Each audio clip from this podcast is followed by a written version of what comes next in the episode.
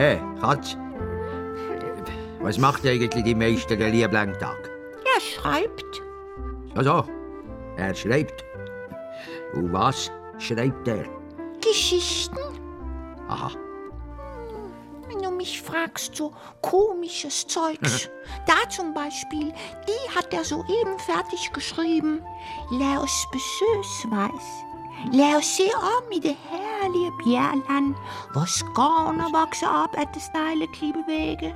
Lad os stige op på de blændende snemarker, Ja, ja, og igen gå ned i de grønne enge, Ja, ja. hvor floder og bækker bruser afsted, som var de bange for. Ja, halt, halt, das versteht ja kein Schwanz. Was ist denn das für eine Sprache? Danish, Ja. Som var de bange for, at de ikke tidsnok skulle nå havet og forsvinde. Ja, ja. Solen brænder i den dybe dal. Den brænder også op på de tunge snemasser. Hey, Katz. Gibt's die Geschichte nicht auch in einer normalen Sprache? Da musst du schon den Meister fragen. Nein, nein, nein, nein. Frag du. Guten Abend. Entschuldigung, Meister. Sprichst du mit mir? Ja, klar. Oder meinst du, ich rede mit deinem Schatten? Ähm, ich wollte fragen, ob du uns nicht etwas erzählen könntest. Ich habe gerade eine Geschichte fertig geschrieben. Die könnte ich erzählen. Die Geschichte von der Eisjungfrau.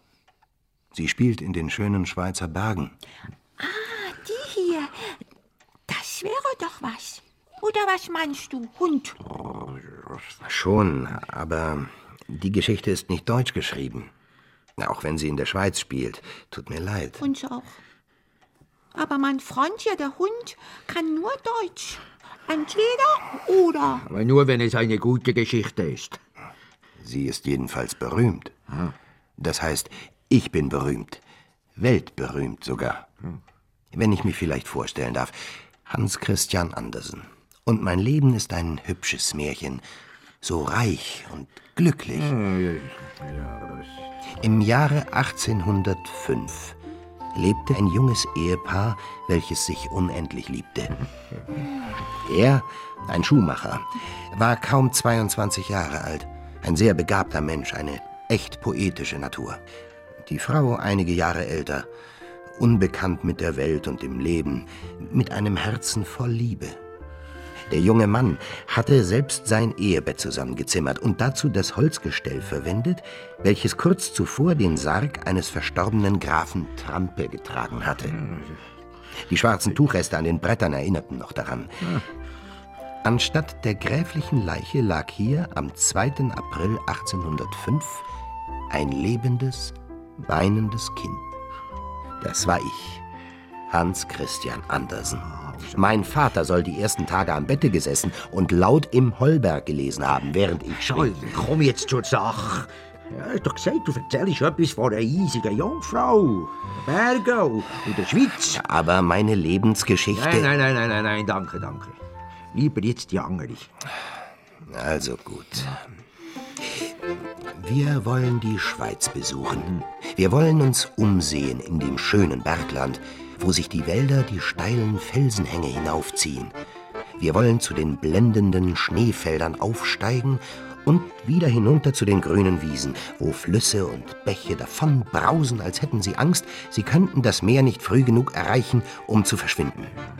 Die Sonne brennt im tiefen Tal, sie brennt auch auf der Höhe, so dass die schweren Schneemassen im Laufe der Jahre zusammenschmelzen, schimmernde Eisblöcke und rollende Lawinen werden oder sich zu Gletschern türmen. Zwei solche liegen in den breiten Felsenschluchten unter Schreckhorn und Wetterhorn. kennen wir, kennen wir. Kannst du alles überspringen. Also, ja, bis es richtig anfängt. Gut, aber dies hier ist wichtig, damit ihr die Geschichte überhaupt versteht. Also, Dort gibt es Kinder in Hülle und Fülle. Sie wimmeln aus allen Häusern hervor und drängen sich um die Reisenden, die ins Tal kommen. Die ganze Kinderschar treibt Handel. ja, ja, das wissen wir ja. Mit geschnitzten Andenken, Schale, Guckerzeitli, äh, Bären, Gemschi und so. Ja, eben. Und da war auch ein kleiner Junge, der sich von den anderen Kindern stets etwas abseits hielt. Sein Gesicht war so ernst und er hielt seine Spanschachtel mit beiden Händen fest, als ob er sie gar nicht hergeben wollte. Und weshalb machte er denn so ein ernstes Gesicht? Das ist eben ein Teil der Geschichte. Oh, warum nicht einfach, es kompliziert da geht? Er hat seine Mutter verloren. Aber davon später. Aber was euch interessieren dürfte, sein bester Freund war ein Kater. Was? Ein Kater? Hm, hast du schon gehört? Ein Modi? Ich weiß zwar nicht, was ein Modi ist. Ich weiß nur, dass Rudi, so hieß der Kleine, dass Rudi mit dem Kater reden konnte. Komm mit, Rudi, komm mit. Komm mit aufs Dach, hat der Kater eines Tages zu Rudi gesagt. Äh, Alles nur die Einbildung, das mit dem Runterfallen. Wer keine Angst hat, geht doch nicht runter. Rudi saß oft mit dem Kater auf dem Dachfirst. Er saß mit ihm im Baumwipfel. Ja, er kletterte bis zum Felsrand, wohin es der Kater nicht schaffte. Und war oft noch vor der Sonne dort, um seinen Morgentrunk, die frische, stärkende Bergluft zu genießen. Die Sonnenstrahlen küssten ihn dann auf die Wangen. Und der Schwindel lag auf der Lauer, Äh, wagte sich jedoch nicht näher heran. Wer, wer, wer? Der Schwindel? Wer ist jetzt das? der Helfershelfer der Eisjungfrau. Aha. Es gibt viele Schwindel, und die Eisjungfrau hat sich den stärksten von ihnen auserkoren. So. Die Schwindel sitzen auf dem Treppengeländer und auf der Turmbrüstung. Sie laufen wie Eichhörnchen über den Felsenrand, sie springen auf und treten die Luft, und sie locken ihre Opfer zu sich in den Abgrund. Der Schwindel und die Eisjungfrau, beide greifen sie nach den Menschen, wie der Polyp nach allem greift, was sich um ihn herum bewegt. Jetzt wird es richtig spannend, aber ich habe nur noch ein Wirrwarr im Kopf. Das ist nicht verwunderlich. Mit eurer Fragerei habt ihr einiges durcheinander gebracht. Hast du gehört, Hund? Was? Ab jetzt hockst du aufs Maul. Ich? Du bist doch ganz gickerig geworden, was du etwas von einem Modi gehört hast. Wenn ihr mir jetzt bitte weiter zuhören Ja, wollt, also- dann wird euch bald alles klar sein. Also gut. Ohne deine ständige Fragerei, Hund. Hast du gehört? Was? So kann man ja wirklich nicht erzählen. Also bitte. Da war also eben dieser kleine Junge, der Rudi. Sein Vater war im Rhonetal im Kanton Wallis Postknecht gewesen. Rudi war erst ein Jahr alt, als sein Vater starb. Nun wollte die Mutter mit ihm wieder heim zu ihrer Familie ins Berner Oberland, wo ihr Vater wohnte, der Holzschnitzer war. Im Monat Juni machte sie sich in Begleitung von zwei Gemsjägern auf den Weg über die Gemmi nach Grindelwald. Schon hatten die Wanderer die längste Strecke hinter sich, hatten die Schneefläche jenseits des Höhenrückens erreicht. Schon war das heimatliche Tal mit all den vertrauten, verstreuten Holzhäusern zu erkennen, und als letzte Schwierigkeit war nur noch der oberste Teil des einen großen Gletschers zu überwinden. Der Schnee verdeckte eine Spalte. Die junge Frau glitt mit ihrem Kind im Arm aus. Sie fiel, versank und war verschwunden. Vernichten. Festhalten. Mein ist die Macht. Es verging mehr als eine Stunde, bis ihre beiden Begleiter Seile und Stangen herbeigeschafft hatten, um Mutter und Kind zu retten. Aber sie kamen zu spät. Mit größter Mühe holten sie die zwei Körper aus der Gletscherspalte herauf. Tot, wie es schien. Vernichten. Festhalten. Mein ist die Macht. Einen schönen Knaben hat man mir gestohlen und ich hatte ihn geküsst. Doch nicht zu Tode. Es gelang ihnen tatsächlich, das Kind ins Leben zurückzuholen. Nicht aber die Mutter.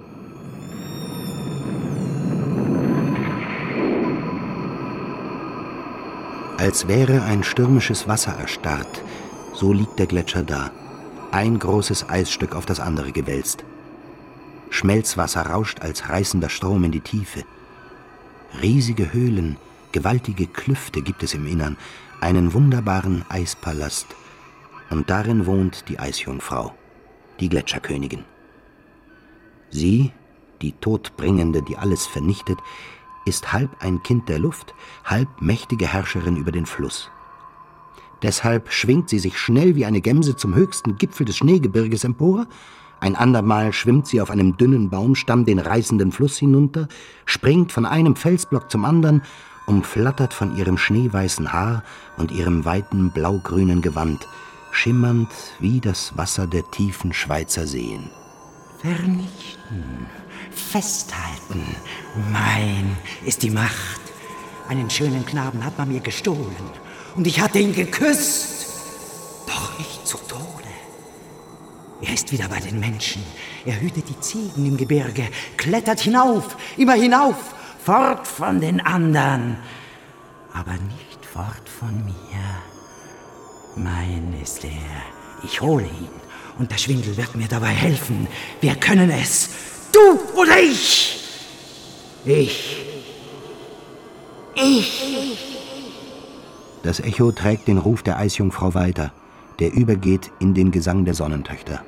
Nicht, nicht, ihr fangt ihn nicht, ihr fangt ihn nicht. Größere und stärkere habe ich gefasst und gefangen.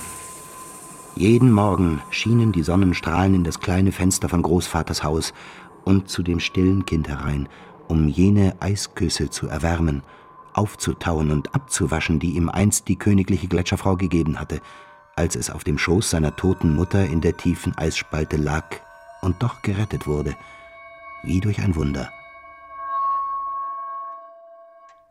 Und nun war Rudi acht Jahre alt. Sein Onkel im Rhonetal, jenseits der Berge, wollte ihn zu sich nehmen, um ihm eine bessere Ausbildung zu ermöglichen. Äh, excuse, was ich schon lange wollte fragen. Wie heißt der Kerl? Rudi? Rudi, ja. R-U-D-Y. Nein, das kannst du echt nicht machen. Nicht in der Schweiz. Ich habe den Namen aber. Rudi höchstens. R-U-E-D-I. Das geht. Es tut mir ja leid, aber in meinem Original heißt er nun einmal Rudi. Ja, aber das ist doch wurscht. Ich bin auch nicht im Original. Genau. Im Original, da ist nur dieser Kater. Und der Posthund. Ayola. Was?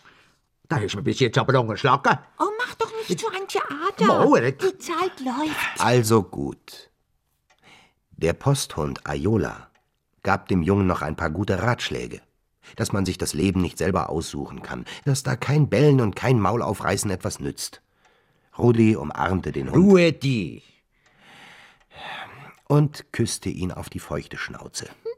Dann nahm er den Kater auf den Arm, aber der wehrte sich. Ja, gang hier nur über den Berg. Das Klettern hat er ja beigebracht.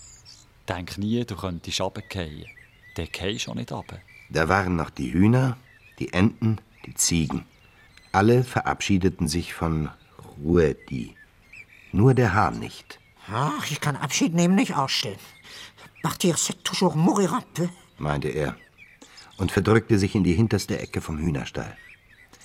So verabschiedeten sich die Tiere von Ruedi. Denn der Junge sollte ja endlich zu seinem Onkel ins Wallis.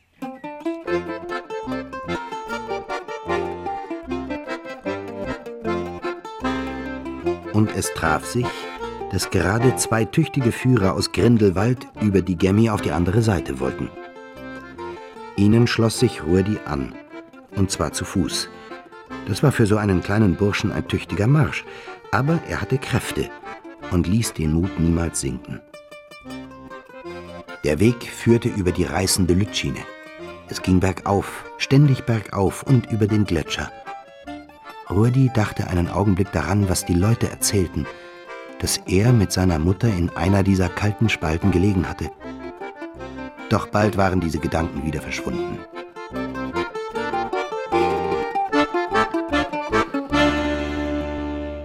Es dauerte nicht lange und der Junge schlug Wurzeln in Haus und Herz. Der Onkel war einer der tüchtigsten Gemsjäger der Gegend und außerdem der erfahrenste und beste Bergführer. In ein paar Jahren, sagte er, könne aus Rudi ein flinker Gemsjäger werden. Begabt dafür sei er jedenfalls. Er zeigte ihm, wie man die Flinte hält, wie man zielt und abdrückt.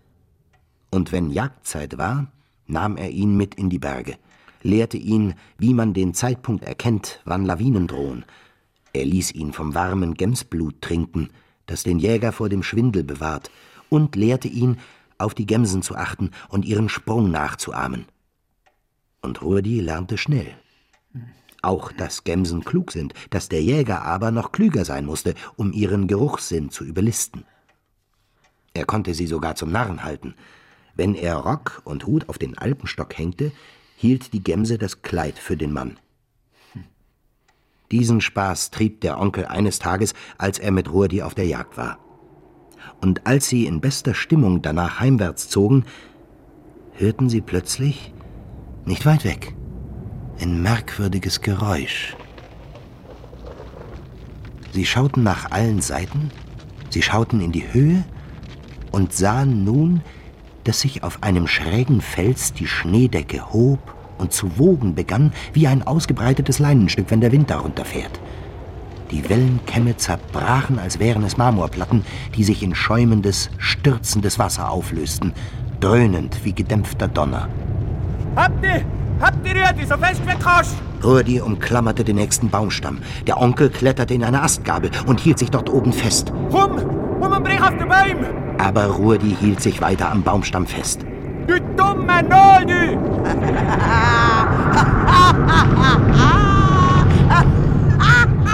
Die Lawine ging zwar weit entfernt von ihnen nieder, doch mit ihrem Luftzug, ihren Sturmflossen knickte und zerbrach sie Bäume und Sträucher, als wären sie nur trockenes Schilf, und warfen sie weit umher. Rudi kauerte auf der Erde. Der Baumstamm, an dem er sich festhielt, war vom Sturmwind abgesägt, wie geköpft, die Krone ein weites Stück fortgeschleudert. Dort, zwischen den zerknickten Zweigen, lag er mit zerschmettertem Kopf, der Onkel. Seine Hand war noch warm, doch sein Gesicht war nicht mehr zu erkennen. Mein ist die Macht. Einen schönen Knaben hat man mir gestohlen. Und ich hatte ihn geküsst. Tode. Mein ist er. Ich hole ihn. Und der Schwindel wird mir dabei helfen.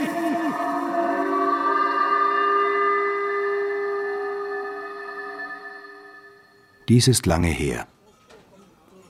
Rudi ist jetzt schon ein richtiger Mann. Wer ist der beste Schütze im Kanton Wallis? Ja, das wussten die Gemsen. Die sagten, nimm dich in Acht vor Rudi. Aber wer ist der schönste Schütze? Ja, das ist der Rüdi. Das sagten die Mädchen, doch sie sagten nicht. Pass dir auf mit dem Rüdi. Das sagten nicht einmal die Mütter. Denn denen nickte er ebenso freundlich zu wie den Mädchen. Und welcher ist jetzt der Rudi? Der da, siehst du ihn? Der grosse Dunkel. Er ist schon weit um der beste Bergführer. Wäre sicher eine gute Partie.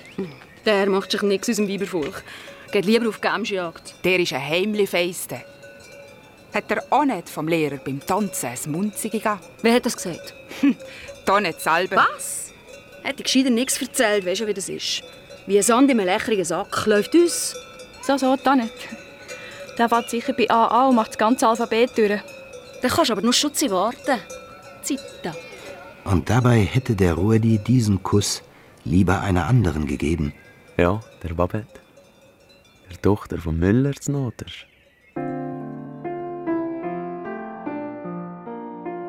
Der Müller war reich, und dieser Reichtum hob Babette in eine solche Höhe, dass sie für alle Burschen unerreichbar schien. Aber nicht für Rudi. Es gibt nichts, was nicht gibt. Nur das geht's. Wenn du einen Brief bis zur Brust willst, musst du nur klettern. Und wenn du keine Angst hast, kriegst du auch nicht den Brief. Der Kater hat schon recht gehabt. Genau. Katzen sind eben gescheite Tiere. Oh, tot. Psst. Babette war Rudi ins Herz gezeichnet. Ihre Augen leuchteten darin, dass es in hellen Flammen stand. Der Brand war so plötzlich ausgebrochen, wie Feuer sonst auch auflodert. Aber das Merkwürdige war, dass die Müllerstochter, die Babette, nicht das geringste davon wusste. Sie hatte mit Rudi niemals auch nur ein Wort gewechselt. Nun traf es sich, dass Rudi etwas in Natters zu besorgen hatte. Also erledigte er seine Geschäfte und schaute sich dann um. Doch nicht einen Gesellen von der Mühle, geschweige denn Babette bekam er zu Gesicht. Es war nicht so, wie es sein sollte. Niemand hörte ihn. Niemand öffnete die Tür. Miau, sagte das Kätzchen. Wäre Rudi noch ein Kind gewesen, hätte er das Kätzchen verstanden, das ihm sagte, niemand zu Hause. So musste er sich in der Mühle erkundigen.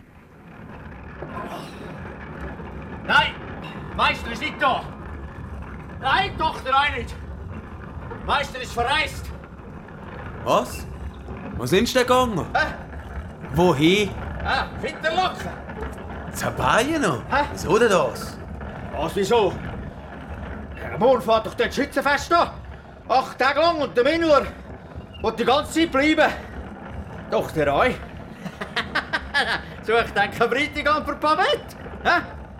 Ah ja, der trifft sich doch die halbe Schweiz. Also. Sie ist in Interlaken. Da ist man ein paar Tage unterwegs und der Straße entlang geht das die Füße ziemlich lang. Aber oben an über den Berg, da ist der Weg um einiges kürzer. Genau das Richtige für einen Jäger. Der Weg kenne ich ja. Da bin ich ja schon mal nachgekommen. Das Interlaken ist Schützenfest. Gut. Dann will ich der Erste sein. Und der Beste. Und das der noch gerade für das Babettli. Also, wenn wir uns dann mal kennengelernt haben.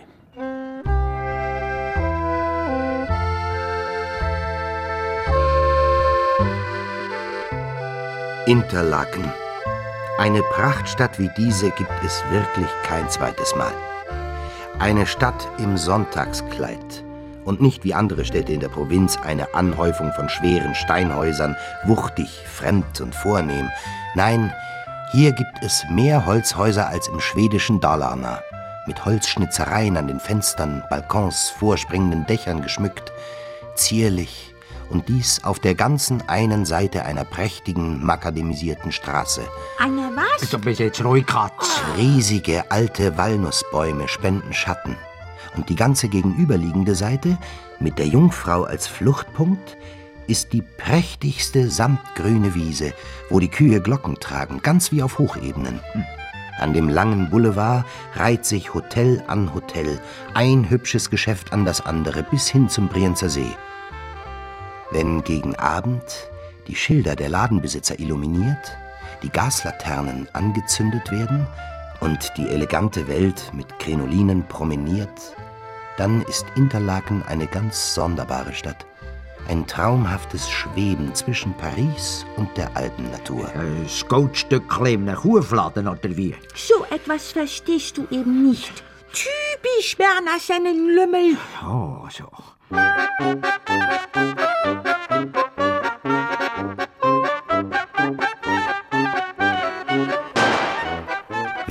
Eine Menge geputzter Herren und Damen aus fremden Ländern gab es hier. Welch ein Gewimmel von jungen Schützen. Die Besten hatten ihre Hüte mit goldenen Lorbeerblättern und farbigen Bändern umkränzt. Hier gab es Musik und Gesang, Leierkästen, Geschrei und Lärm. Häuser und Brücken waren mit Versen und Emblemen geschmückt. Fahnen und Wimpel wehten und die Flinten feuerten unablässig. Das war Musik in Ruedis Ohren, der bei alledem Babette, deretwegen er doch hierher gekommen war, vollkommen vergaß. Die Schützen drängten sich in die Schützenstände. Bald war Ruedi unter ihnen und von allen der tüchtigste, der glücklichste. Stets traf er mitten ins Schwarze. Wer ist das, der Jungbursch da oben? Wer heisst Rudi? Komme ich aus dem Wallis. Was? Aus dem Wallis? Ja, soll aber als Kind da in der Gegend von Grindelwald gelebt haben. Aha. Ach, komm jetzt, Babette. Wie Ruedi beim Schützenfest der Erste war, so war der Müller im Wallis der Erste, durch sein Geld. Und so drückten sich die beiden Männer die Hand, was sie noch nie getan hatten. Als auch Babette vertrauensvoll Ruedis Hand ergriff, erwiderte er ihren Händedruck und schaute sie an. Und dabei wurde sie ganz rot. Äh, man hat mir gesagt, ihr seid aus dem Wallis. Ja. Aber ich habe gar nicht getroffen auf dem Weg hierher. Die Reise wäre ja länger genug gewesen dafür. Zuerst Wallis ab, im Dampfwagen, ein Stück auf dem Dampfschiff, das ganze Stück weit wieder im Dampfwagen und das letzte nur mit der Post. ja, anstrengend, oder nicht? Ich habe den kürzer Weg genommen. Oben drüber, rüber. Was? Über den Berg? Man kommt über alles drüber, wenn man nur will. Aber man kann sich da dabei ins Knick brechen. Äh, so seht ihr mir zwar nicht aus.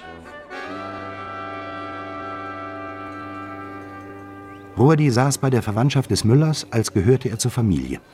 Ein Trinkspruch nach dem anderen wurde auf den Schützenkönig ausgebracht. Das Glück war mit ihm. wie es stets mit jenem ist, der auf sich selbst vertraut und daran denkt, unser Herrgott gibt uns die Nüsse, aber er knackt sie nicht für uns. Wir wollen uns nur mit meiner Gotta treffen. Und den zwei Basinnen. Ah. Sie ist von England, wohnt aber schon lange in der Nähe von Montreux. Flott. Darum bleiben wir nur die ganze Woche. Aber dann fahren wir wieder zurück ins Wallis. Auf Natersch. Ja, auf Nadersch. Aber wieso? Ich bin schon ein paar Mal oben gesehen. Also zu Natersch. Vor der Milch gestanden und... Was? Ich habe dich da gesehen. Du mich sicher nicht, gell? Nein, wie hat ihr euch... Ach, ich... Eigentlich bin ich ja nur wegen deiner Jacke gekommen. Nicht wegen dem Schützenfest hier. Hm. Weil ich jetzt Natersch nicht getroffen habe. Weil ich... dir unbedingt etwas muss sagen Babette wurde es ganz warm ums Herz. Rudi musste ihr nichts sagen, sie wusste es auch so. Währenddessen sank die Sonne hinter die hohe Felswand. Die Jungfrau erhob sich in einem prächtigen rötlichen Glanz, vom waldgrünen Kranz der nahen Berge umgeben. Es deucht mich. Es sei nie noch so schön wie Gott hier. Nie. Und wie jetzt gerade. Ich muss morgen zurück. Komm doch bald einmal zu Besuch. Zu Natersch. Der Vater hat sicher Freude.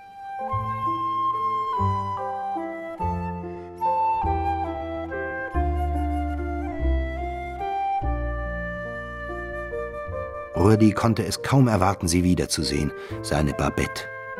Noch nie hatte er solch große Sehnsucht nach der Tiefe des Rhonetals gehabt. Solltest wieder daheim sein? Eigentlich schon seit zwei Tagen. Wir müssen auf Natersch. Als Rudi in Natas eintraf, waren die Müllersleute zu Hause. Sie empfingen ihn freundlich. Babette sprach nicht viel, aber ihre Augen waren beredt. Das war für Rudi mehr als genug. Der Müller, der sonst gerne das Wort führte, schien jetzt lieber Rudi zuzuhören. Er sah keck aus, erzählte mit leuchtenden Augen von der Klugheit und den kühnen Sprüngen der Gemsen, vom heftigen Föhn, vom stürmischen Schneetreiben und von den tosenden Lawinen. Er merkte wohl, dass er den Müller immer mehr für sich einnahm. Den größten Eindruck machte aber sein Bericht über die Lämmergeier und die kühnen Königsadler. Nicht weit von hier gibt's den Adlerhorst. Der ist so raffiniert und er dann überhängt und Schucke in drei Gebiete. Da kommt niemand dazu. Ein Engländer hat mir vor zwei Tagen ein Hampflet und Gold geboten, wenn man es kleines lebendig bringen. Und? Hast Nein. Alles hat seine Grenzen. Und diesen jungen Adler kommt keiner dran. Nur schon zu probieren wäre ein fertiger Blödsinn. Der Wein strömte, die Rede strömte. Der Abend erschien Rudi viel zu kurz. Und doch war es nach Mitternacht, als er die Mühle verließ.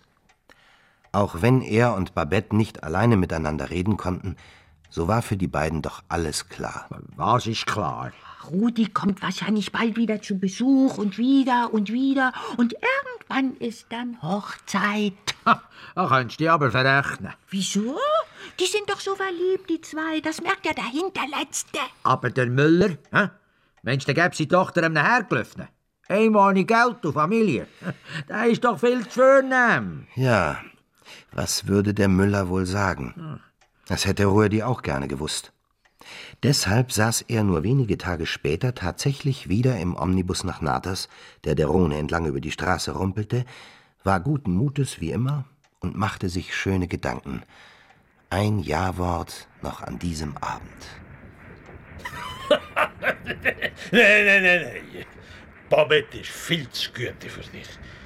Die sitzt hoch oben an. Viel zu hoch für so einen, wie du einer bist. Die sitzt auf Kerner, auf Goldkerner. Das müsstest du eigentlich wissen, du Juratrissen. Nichts ist so wie in dem Brief, dass man nicht dazukommt. Ist es nur Welle? Und was ist denn mit dem jungen Adler? Den verkaufst du einmal euch nicht, hast du uns ja selber zugegeben. Und meine Babette, die sitzt noch viel weiter oben an als der Vogel. Die holen beide. Du? Also gut. also gut. Wenn du mir den noch Jungadler scheichst, und zwar lebend, dann scheich ich der Babette. So, und jetzt, merci für den Besuch am Morgen wieder. Dann ist niemand daheim. Aber Vater... Ein Wort ist ein Wort und ein Mann ist ein Mann. Kannst sicher sein, Babette. Der junge Adler hol ich dann brechen. Hoffentlich brichst du das Knick. Die hat das Hühnergläuf endlich auf.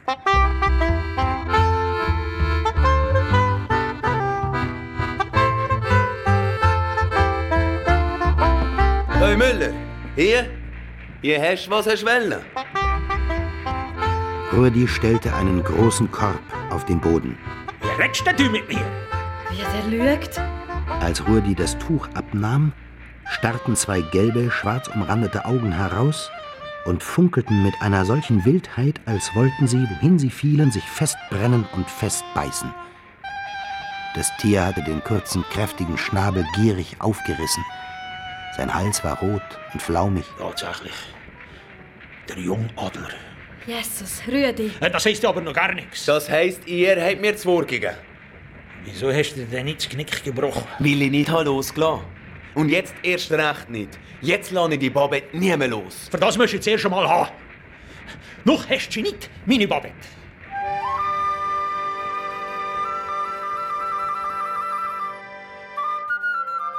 Der Frühling hatte seine saftig grüne Girlande aus Walnuss- und Kastanienbäumen aufgehängt, und besonders üppig war sie zwischen der Brücke von Saint-Maurice und dem Ufer des Genfer Sees, wo mit rasender Geschwindigkeit die Rhone strömt, die ihren Ursprung unter dem grünen Gletscher, dem Eispalast hat.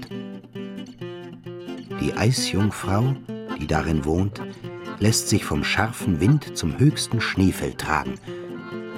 Da sitzt sie und schaut mit weitem Blick in die tiefen Täler, wo sich die Menschen wie Ameisen auf sonnenbeschienenem Stein emsig regen. Groß fühlt ihr euch. Aber Gewürm seid ihr. Spielt Maulwurf und grabt Gänge, baut Wege und Tunnel für euren Dampfdrachen. Aber ein rollender Schneeball reicht aus, ein einziger. Und schon seid ihr ausgelöscht, mitsamt euren Häusern und Städten zerschmettert und ausgelöscht.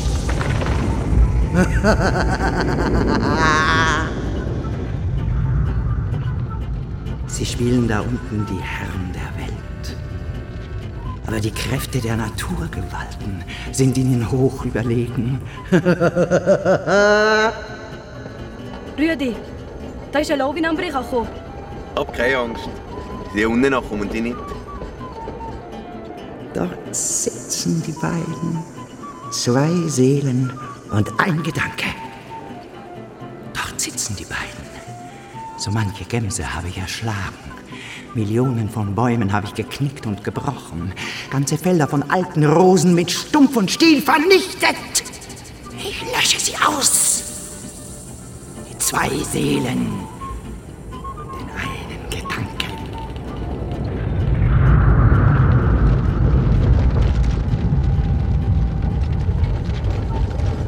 Rüdi, schau, da ist schon wieder ein im Brei. Hier im Zug bist du sicher. Bei mir sowieso. Wieso sind die überhaupt unterwegs, wenn es so lawinengefährlich ist? Sie waren unterwegs nach Vernet bei Montreux. Babette sollte ihre Patin, die Patin sollte Babette sehen. Ah, die, auf die Sie gewartet haben in Interlagen mit den zwei Cousinen. Genau. Aber die beiden Cousinen sind im Internat. Dafür ist ein Neffe der Patin da. Hm, Von mir aus.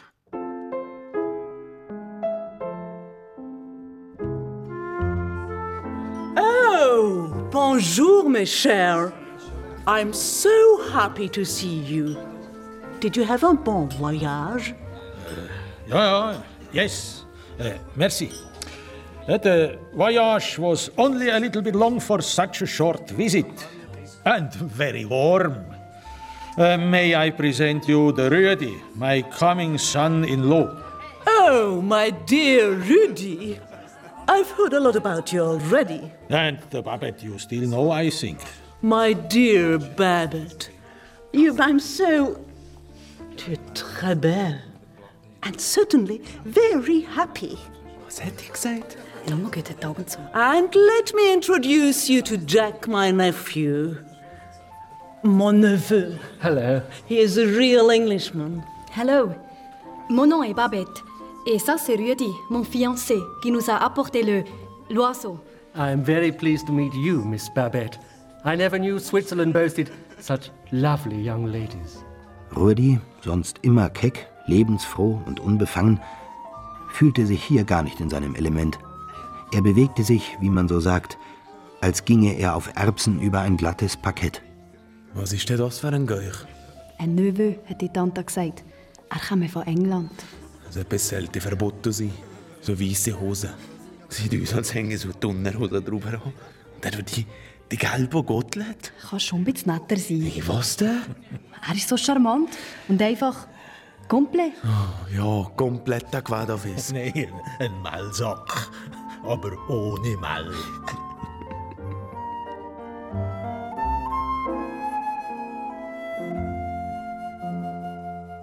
Als Rudi ein paar Tage später, zurück aus Vernet, wieder zu Besuch in die Mühle kam, traf er dort den jungen Engländer an.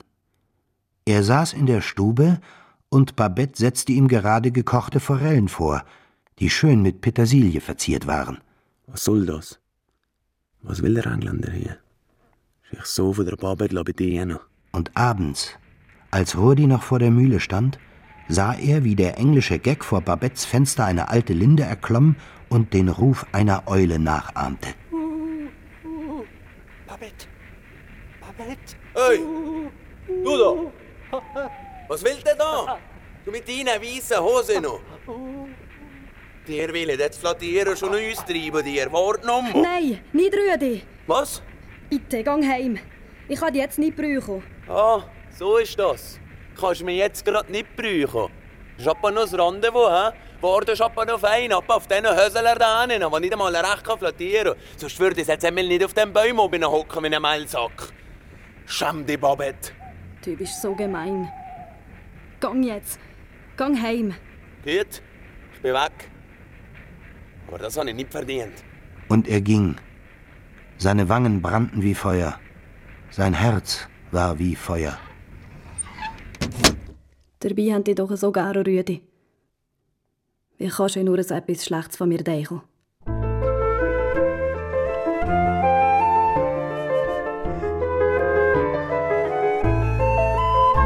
Leicht bricht das Glück entzwei, oh ja, zeigt uns dann andere Seiten. Gleich folgen auf Rhabarbara leicht Dorn und Wettes Leiden. Der Lebensweg, der ist nicht gleich, nicht immer hübsch gerade. Nur Hoffnung auf ein besseres Reich ist Trost auf diesem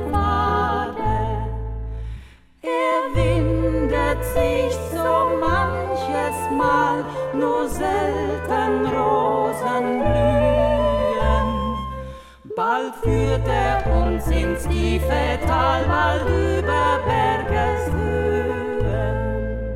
Und Rudi stieg auf in die Berge, in die frische, kühlende Luft, wo der Schnee lag, wo die Eisjungfrau herrschte. Die Laubbäume tief unter ihm glichen Kartoffelkraut, Tannen und Büsche wurden kleiner. Alpenrosen wuchsen neben Flecken von Schnee, die aussahen wie Leinen auf der Bleiche. Er kletterte weiter, bis nur noch hartes Gras zwischen den Steinblöcken wuchs. Dann senkten sich Wolkennebel um ihn herab. Plötzlich stand er vor einer steilen Felswand und der Regen begann zu strömen. Auf einmal sah er ein kleines Haus, das es an dieser Stelle noch nie gegeben hatte. Es war vor kurzem wohl erst an den Felsen gebaut worden. Und in der Tür stand ein Mädchen. Das ist doch da nicht. Ja, oder auch doch nicht. Es dünkte ihn, er hätte das Mädchen schon einmal gesehen. Vielleicht in jener Nacht, als er nach dem Schützenfest heimwärts gezogen war. Wo kommst du jetzt? Ich bin hier zu Hause. Ich hüte meine Herde. Deine Herde? Ja, weit und oben da gibt's doch nur Schnee und Felsen. Du kennst dich gut aus. Du bist nur ein Frachs. Du auch? Wenn du ein bisschen Milch hast, gib mir einen Schluck zu trinken, ich bin fast am Verdursten. Ich habe etwas Besseres für dich als Milch. Gestern waren hier Reisende. Die haben eine halbe Flasche von einem Wein vergessen, wie du ihn noch nie gekostet hast. Sie werden ihn nicht mehr abholen. Und ich trinke ihn nicht. Trink ihn du. Und sie brachte den Wein, goss eine Schale davon voll und reichte sie Ruedi. Der ist wirklich noch gut. So einen feinen, fruchtigen Wein habe ich noch nie gehabt. Und seine Augen leuchteten. Er wurde von einem Leben, einer Glut erfüllt, als sollten alle Sorgen verfliegen. Aber sag mal, du bist doch da nicht. Gib mir einen Kuss. Gut. Aber gib mir dafür den hübschen Ring, den du am Finger trägst. Meinen Verlobungsring. Eben den. Das Mädchen goss Wein in die Schale, hielt diese an seine Lippen und er trank. Da strömte Lebensfreude in sein Blut. Er glaubte, die ganze Welt zu besitzen. Das Mädchen hier war frisch wie Neuschnee, schwellend wie eine Alpenrose und leicht wie ein Kitz. Er umschlang sie mit seinen Armen und sah ihr in die seltsam klaren Augen. Ganz kurz nur. Doch in dieser einen Sekunde war es das Leben oder der Tod, was ihn erfüllte. Trug es ihn oder sank er hinab in den tiefen Eisschlund, tiefer, immer tiefer. Er sah Eiswände wie aus graugrünem Glas, ringsum gähnten unendliche Klüfte, und das Wasser, das mit dem Klang eines Glockenspiels tropfte, war perlenklar, leuchtend in blau-weißen Farben. Die Eisjungfrau gab ihm einen Kuss, dass es ihn eiskalt von Kopf bis Fuß durchrieselte. Er riss sich los, taumelte und fiel. Es wurde Nacht vor seinen Augen, doch er öffnete sie sofort wieder. Böse Mächte hatten ihr Spiel getrieben.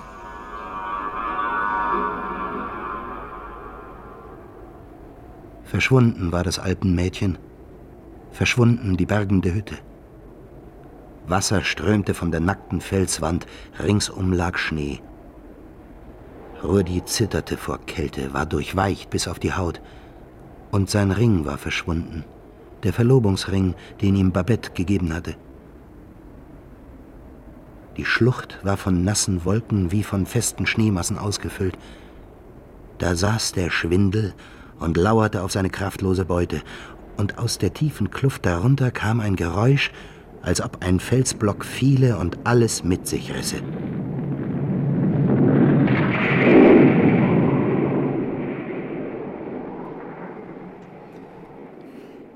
Und jetzt?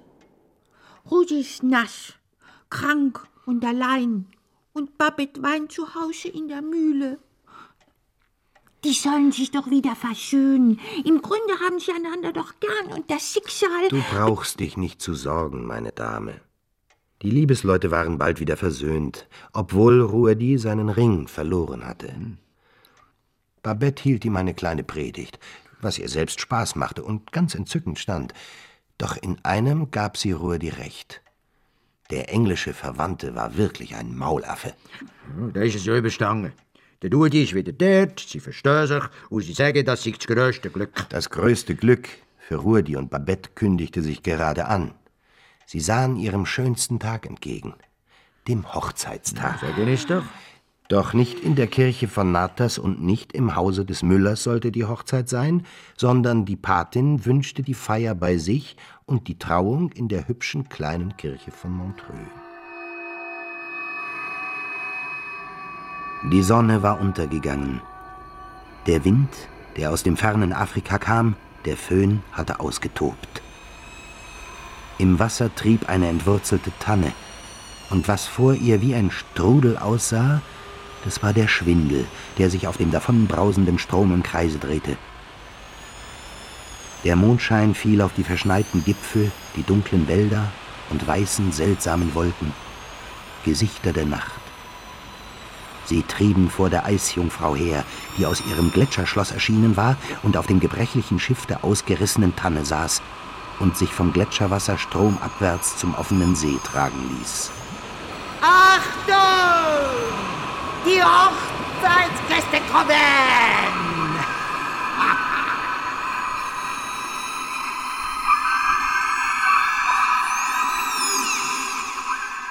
Es war später Nachmittag, als die drei in Vernet eintrafen. Nach einer kleinen Mahlzeit setzte sich der Müller mit seiner Pfeife in den Lehnstuhl und machte ein Nickerchen. Die jungen Brautleute aber wanderten Arm in Arm unter den buschbewachsenen Klippen am blaugrünen tiefen See entlang. Im klaren Wasser spiegelte sich das düstere Schloss Chillon mit seinen grauen Mauern und seinen schweren Türmen. Die kleine Insel mit den drei Akazien davor glich einem Blumenstrauß mitten im See.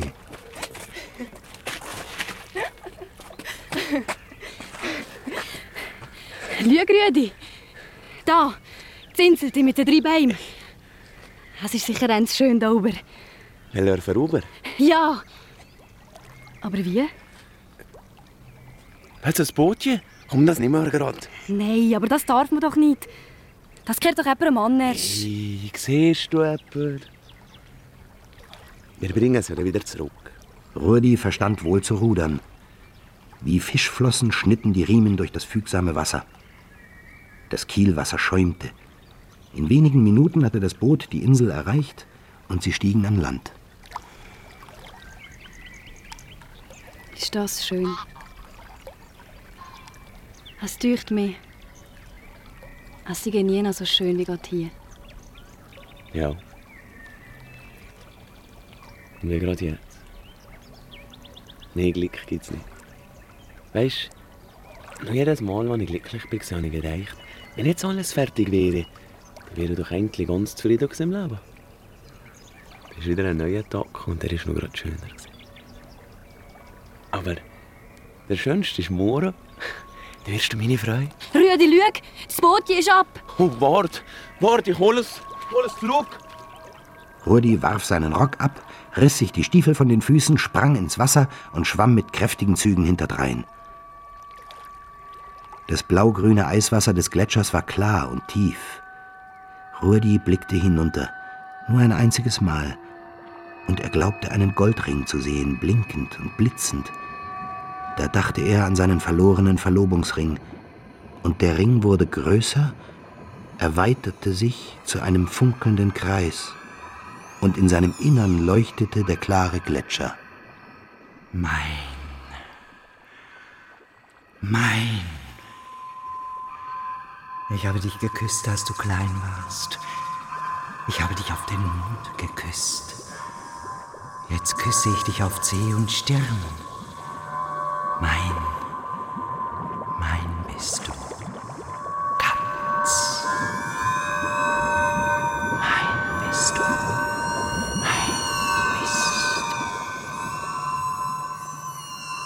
Rüdi. Rüdi. Wo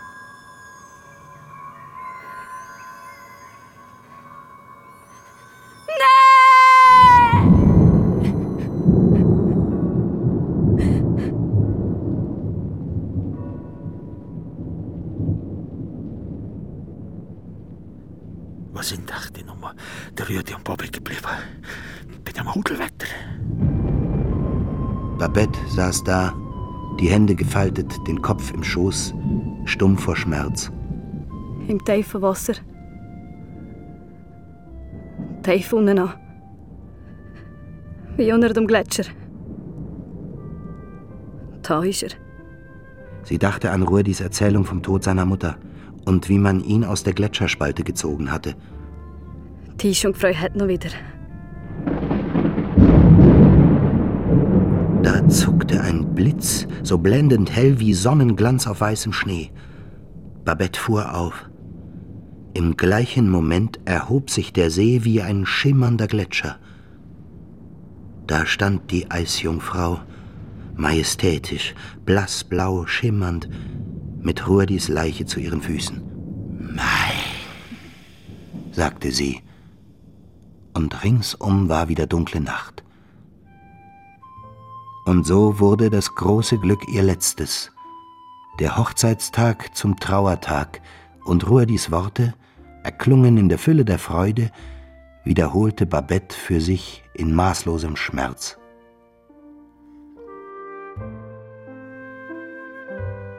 Nun, das ist die Geschichte von der Eisjungfrau. Jetzt könnt ihr euch Gedanken darüber machen. Danke, Herr Andersen. Schön. Doch, das ist eine schöne Geschichte, die du da geschrieben hast. Schön und auch traurig. Aber wenn es nicht traurig gewesen wäre, wäre es auch nur halb so schön. Irgendwie braucht es beides, das Schöne und das Traurige. In den Geschichten und im Leben. So ist es doch, oder nicht? Ja, ja. Hunde, meinst du nicht auch? Ja, also. Jetzt sag doch bitte auch mal was Gescheites. Ja, aber stell dir vor, der Held hat Rudi geheissen. Rudi. Und dann noch mit Y.